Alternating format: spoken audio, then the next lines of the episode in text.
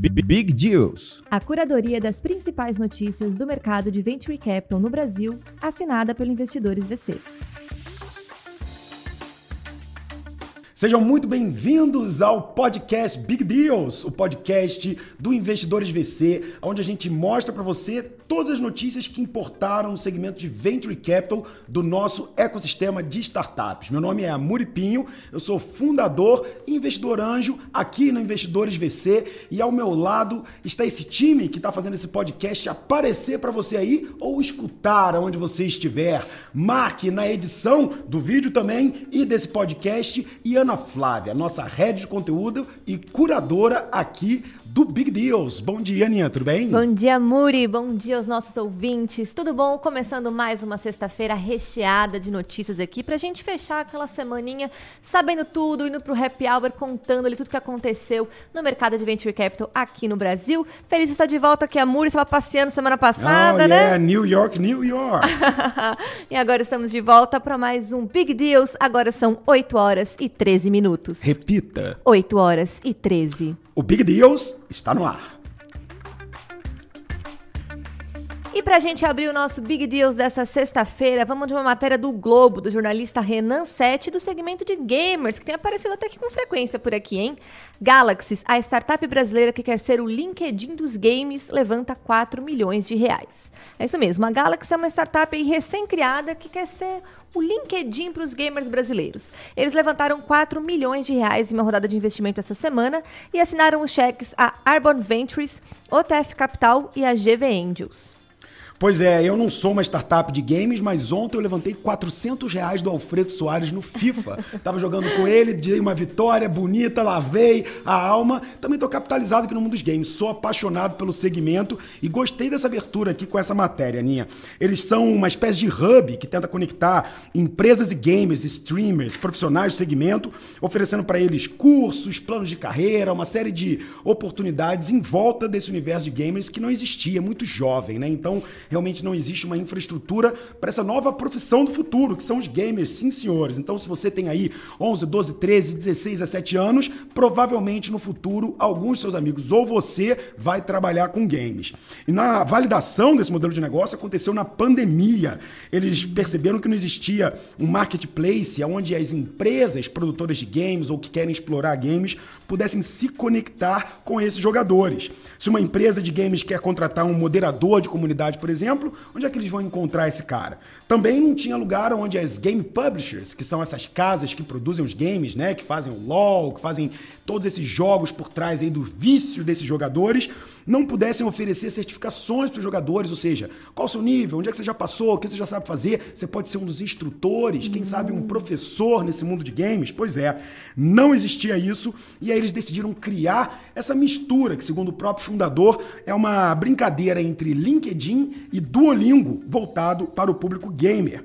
A Galaxy vai gerar dinheiro de três maneiras. Primeiro, com os próprios gamers. Eles podem se cadastrar gratuitamente na plataforma, ter os seus perfis ali, formar os seus times, que alguns chamam de guildas, né, com outros jogadores, e assistir alguns cursos, treinamentos dentro desses games. Eles também vão ter uma versão paga que vai dar acesso a funcionalidades extras, como vagas em torneios exclusivos e mentorias com professores dos cursos, ou seja, aqueles gamers que conseguem te ajudar em alguma coisa. Tem um negócio que é muito legal aqui, cara. Da mesma forma que você tem professores de futebol, professores de vôlei, você tem os professores de games que ensinam como usar determinados mapas, como usar melhor as armas. É um universo complexo, assim como qualquer outro esporte. Uma outra forma bacana aqui de monetização que eu vi é que times mais profissionais, aqueles já estão mais evoluídos, podem pagar para que a plataforma ajude eles a encontrar jogadores e até funcionários com habilidades que precisem ali para tocar a operação de uma empresa de game. Eles também querem ganhar dinheiro proporcionando aos produtores de jogos que eles tenham acesso direto a esse público-alvo, ou seja, se relacionar com aqueles jogadores.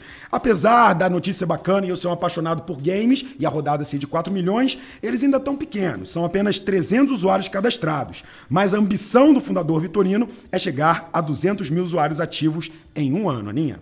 Interessante, né? Ver essa comunidade de gamers aí se É, formando. nós somos gamers aqui no Investidor de Você também.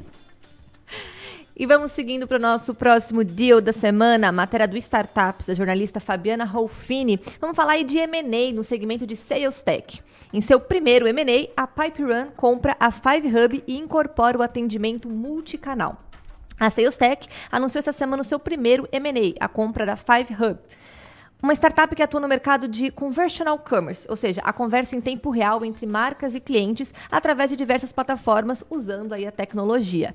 E com esse M&A, juntas as companhias esperam chegar até 90 profissionais e um faturamento recorrente anual de 12,5 milhões de reais. É, não é nada pequeno não. A Five Hub ela atua em toda a área de atendimento, da captura de leads, vendas, até o pós-venda, com todo esse controle dos processos, protocolos e pegando esses dados e colocando para que, obviamente, as empresas tenham acesso a isso. Eles ainda fazem um módulo de pesquisa de satisfação. Então eles tentam mapear a cadeia inteira desse atendimento omnichannel. A plataforma unifica o atendimento em vários canais, como você falou, Aninha, integrando WhatsApp, Messenger, Instagram, e-mail, telefonia por voz, SMS, chatbot, Telegram. Ou seja, se você precisa de alguma forma entregar um canal de relacionamento com seu cliente, eles estão ali para entregar a consolidação desses dados. Hoje já são mais de 100 clientes, alguns deles realmente grandes aqui, como Brinox, Martiplas, QI Faculdade e família Valduga. A solução desse caso desenvolvida pela PipeRun, ou seja, agora falando da PipeRun, que foi a empresa que fez a aquisição, automatiza, centraliza e torna mais inteligente os processos de vendas das empresas. E um dos, um dos diferenciais da ferramenta, desculpa, é a integração com outras soluções complementares. Agora, mais ainda, né? Com mais soluções ainda. E esse segmento, Aninha, de Sales Tech, é bem ativo aqui no Big Deals. Apesar da gente não ter uma volumetria muito grande, a gente tem cinco deals aqui que a gente já mapeou, movimentando 47 milhões de reais em investimentos.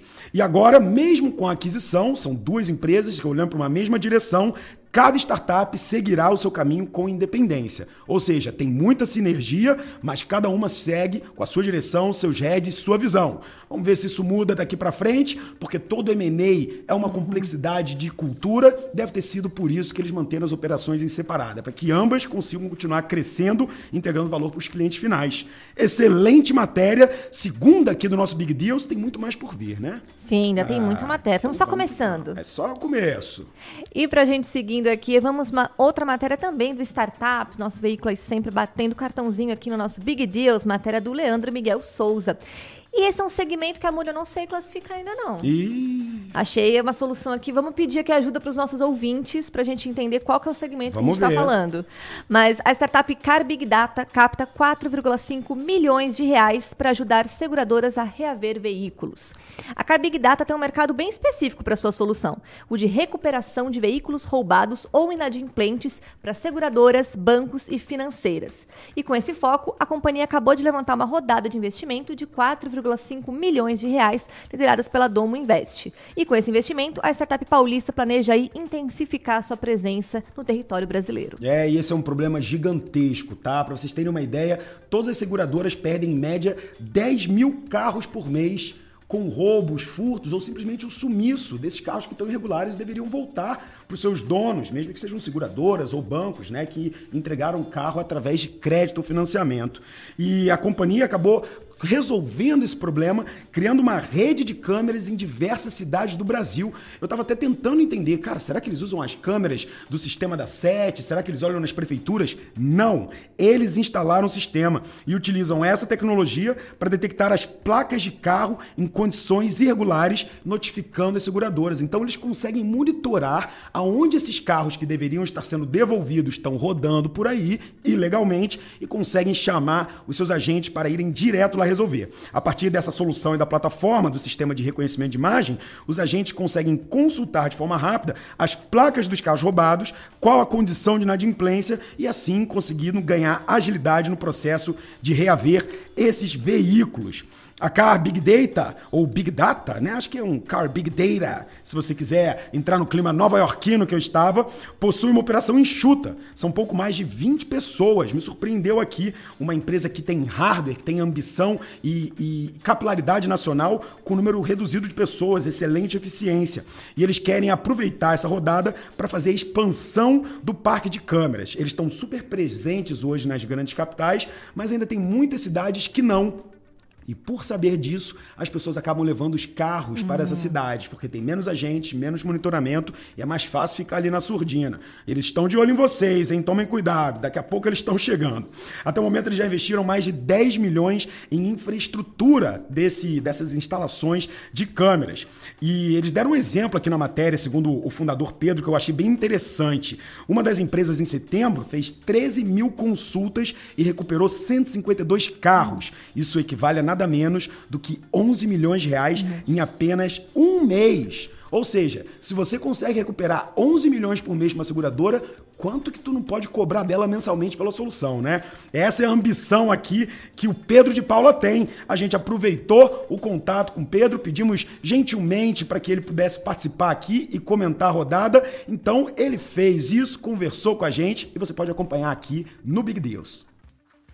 Essa nova rodada de investimento junto à Domo é, vem com foco muito grande na expansão das tecnologias que a Carbon Data vem, se, vem desenvolvendo. Né? A gente atua muito forte na localização é, de veículos roubados e furtados no Brasil. Né? Então, a gente atua muito com o mercado de seguradoras, que sofre muito com isso, e elas perdem aí por mês uma média de 10 mil veículos. Né? Então, em todo o Brasil, e a Carbon Data está atuando muito na localização desses bens. Então, a rodada da Domo é, casa muito esse momento da expansão das tecnologias, das câmeras que identificam esses carros roubados e geram os alertas né, para a polícia e para as pessoas que estão procurando esses veículos. E essa rodada vai ajudar a gente a ter uma capilaridade maior é, a nível nacional. Né? Hoje, para vocês terem ideia, a gente uh, auxilia a recuperação aí em torno de 400, 500 veículos por mês e a gente tem a expectativa aí de conseguir chegar a 5 mil veículos por mês nos próximos meses. Muito obrigada, Pedro, pela sua participação. Parabéns aí todo o time da Car Big Data pela rodada e vamos continuar acompanhando aqui a evolução da startup. E vamos seguindo agora para mais um M&A, mas agora falando do segmento de logística, matéria da Terra, do jornalista Leandro Miguel Souza. B3 compra startup de gestão de veículos Data Stock por 80 milhões de reais. A Brasil Bolsa Balcão, como você conhece aí como B3, anunciou a compra da startup Data Stock essa semana, que é especializada em gestão da integração de estoque de lojas e veículos novos e usados. Segundo eles, a aquisição foi fechada por 80 milhões de reais e é parte da sua estratégia no negócio de veículos, financiamentos e analytics, expandindo a sua atuação para outros elos aí da cadeia no segmento. Pois é, desses 80 milhões, Aninha, 50 milhões foram colocados à vista na data de fechamento e 30 milhões serão pagos em até um earnout de 5 anos. Earnout é aquele período em que os empreendedores têm que continuar trabalhando no negócio para receber a grana no final. É um jeito inteligente de você manter o cara ali focado sem que ele saia da operação e fale, tô rico, vou embora. Então, eles fizeram um earnout aqui, pagaram 50 à vista, 30 no earnout. A Datastock, pelo que eu entendi aqui, ela desenvolveu um sistema de processamento em nuvem de informações de transação de veículos, com integração com o sistema federal do Renave, o famoso Renavan que a gente tem lá nos nossos documentos. E a aquisição da Datastock é parte da estratégia da B3 no negócio de financiamento, analytics e veículos. Eu confesso para você, Aninha, que eu fiquei um pouco surpreso, porque apesar da B3 ter comprado a Nelway, né, que é uma grande empresa, um dos maiores nomes no país no setor de Big Data Analytics, se eu não me engano, foi uma transação de 1,8 bilhões, uma aquisição gigantesca, eu fiquei na dúvida do porquê que eles compraram uma empresa de gestão de veículos. Por que, que a B3, a empresa bolsa que regula as empresas que estão listadas lá para você poder comprar as ações, que inclusive ela mesma é listada na própria B3, comprou uma empresa de gestão de veículos. Eu confesso que essa matéria aqui eu não entendi o objetivo estratégico da B3. Então, se você está ouvindo a gente aqui e sabe um pouco de mercado financeiro, alô Tiago Reis, alô Enzo, pessoal da Suno, me explica aqui. Por que, que a B3 comprou uma empresa de gestão de veículos? Não entendi, mas a matéria vale aqui a menção, porque 80 milhões na compra de uma startup tem que ser noticiado aqui no Big Deals. Então, tá feita a nossa matéria e eu tô esperando o comentário de vocês para entender a estratégia por trás disso aqui. Hum, vamos ver. O deal tá anunciado e a gente espera os comentários de vocês, nossos ouvintes. É, preciso entender isso aqui. E falando em ouvintes fiéis, quem acompanha o Big Deal já vai acertar de cara o nosso próximo segmento. Não tem como. Ah, Aquele que não ah, pode faltar. Yeah, money, baby! Segmento de fintech batendo carteirinha mais uma vez no nosso Big Deals, matéria do Brasil Journal, da jornalista Fabiane Stefano. A BASF investe na Trave, a fintech do crédito agrícola. A Trave é uma fintech que conecta o mercado de capitais com o crédito agrícola e acabou de levantar 10 milhões de dólares numa rodada liderada pela BASF Venture Capital, que é o braço de investimentos aí de Venture Capital da multinacional de defensivos. A startup foi fundada pelo casal Fabrício e Aline Pezense e já havia levantado 17 milhões de dólares no Series A em 2021.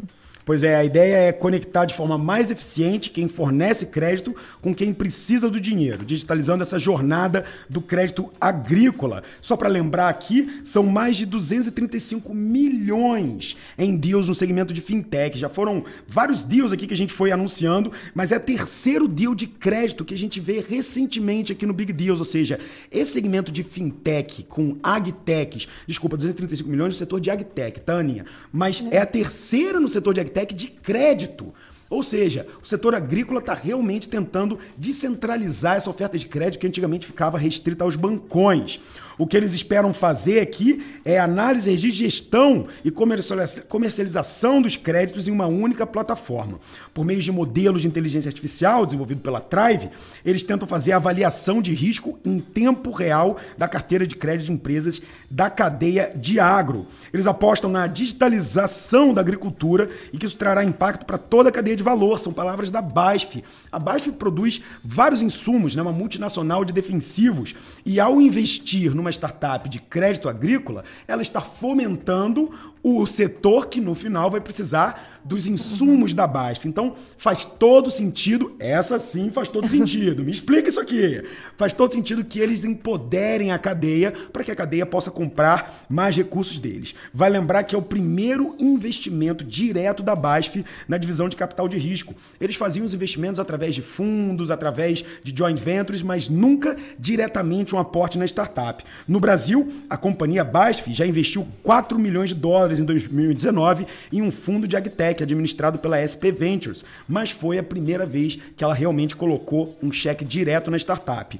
Gosto das iniciativas de inovação da BASF, gosto de iniciativas no setor agrícola, que é provavelmente o segundo ou terceiro ou primeiro ali que mais movimenta o PIB brasileiro. Então, excelente notícia da Fabiana Stefano do Brasil Journal. Vamos que vamos.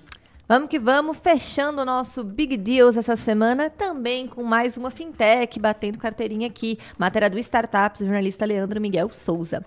Tutu Digital leva 20 milhões de reais da CRM para impulsionar créditos a PMFs. A Tutu Digital é uma startup focada em empréstimos peer-to-peer, -peer, né, o P2P, uhum. para micro e pequenos empresários e captou 20 milhões de reais junto à CRM Ventures, que é o braço de venture capital da gestora financeira CRM Asset.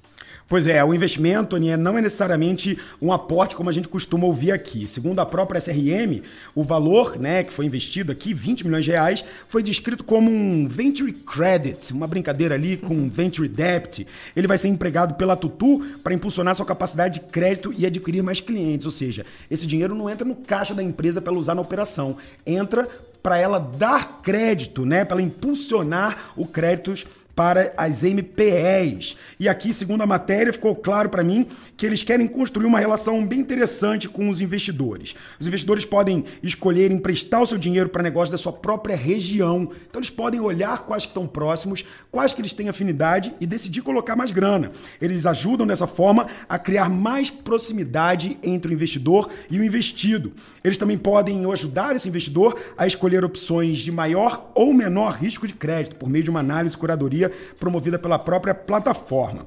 Em vez de um investidor escolher uma empresa e colocar 10 mil nela, né, 10 mil reais, eles também querem criar soluções para que esse investidor possa colocar dinheiro num pool e esse pool possa escolher vários negócios para investir. Eles estão tentando realmente é, trazer uma certa diversidade, um pouco de tecnologia nesse impulsionamento de crédito direto de pessoas para as PMEs, né? Fazer essa conexão funcionar de um jeito mais interessante. No fintech, no... desculpa. No ano passado, a fintech movimentou cerca de 25 milhões de reais e foram 20 mil investidores na plataforma, com média de 18% de rentabilidade em 2021, mais ou menos uns 7 a 8% acima do que foi uma rentabilidade média né, de fundos é, é, de tesouro direto ou de, de renda fixa que a gente teve no mercado, ou seja, está acima da média, excelente. A expectativa da fintech é expandir a rede de investidores para 80 mil até o final do ano que vem. E aqui ele fala aqui que na ponta dos tomadores de crédito né, ou seja, daqueles que pegam esse empréstimo, a companhia tem cerca de 2 mil empresas ativas e quer chegar a 10 mil empresas no próximo ano. Os tickets de empréstimo que eles fazem vão de 7 mil a 200 mil reais. E hoje eles já têm uma carteira de 25 milhões transacionados, mas querem chegar até 100 milhões no ano que vem. É bem audacioso aqui o plano do Alan Martins. O Alan Martins, o a, tchu, tchu, tchu. piadinha esdrúxula. Mas para trazer aqui para evidência de que, além de ser um plano audacioso, esse segmento realmente não é bolinho para ninguém não. Porque se eu falei de AgTech agora há pouco, no setor de fintech, Ana, são 1,3 bilhões de reais investidos e anunciados aqui no Big Deals. Mais de 32 negócios já aconteceram ao longo desses episódios é um setor que vai brigar para estar tá no ranking no nosso final do ano, né? A gente tem que fazer esse ranking, né? Tem que ter, tem que ter o hum. um ranking de notícias aqui. Eu quero ver quem vai acertar. A gente tem que abrir uma enquetezinha também é... disso. É, quanto que vai terminar a fintech, gente? 1.5 bi, 2 bi? O ano tá chegando ao fim aí, hein? Quero saber suas apostas. E falando em chegando ao fim, chegou ao fim também o nosso. Ah, não acredito. Ah, Foi tão rápido. Essa semaninha chegamos ao fim do nosso Big Deals. Espero que você tenha gostado de acompanhar essas grandes notícias. Lembrando sempre o que? De acompanhar e seguir a gente nas nossas redes sociais, arroba investidoresvc, arroba muripinho, para continuar acompanhando ao longo da semana os demais conteúdos que a gente também produz por aqui. Pois é, se você gostou dessa inovação aqui dos vídeos, se você está gostando do nosso conteúdo, já sabe, dá aquela compartilhada, marca a gente, vai lá no meu Instagram, vai lá no Instagram dos investidores e dá o um comentário. Amuri, gostei da musiquinha. Amuri, gostei daquela piada. Ô, Aninha, mandou bem, mas faltou algum deal aqui. Dá o feedback pra gente, porque é isso que a gente gosta para poder melhorar esse episódio. Esse vídeo aqui, inclusive, foi uma sugestão de vocês. Então, muito obrigado por participarem do nosso podcast e eu vejo vocês na semana que vem com muito mais Deus aqui no nosso programa. Obrigada, Múrio. Obrigada a todos os ouvintes. E agora, assista, uma pessoa que assiste, ah, gente, é? né? Agora nós temos ouvintes e telespectadores do Big Deals. Até semana que vem. Até.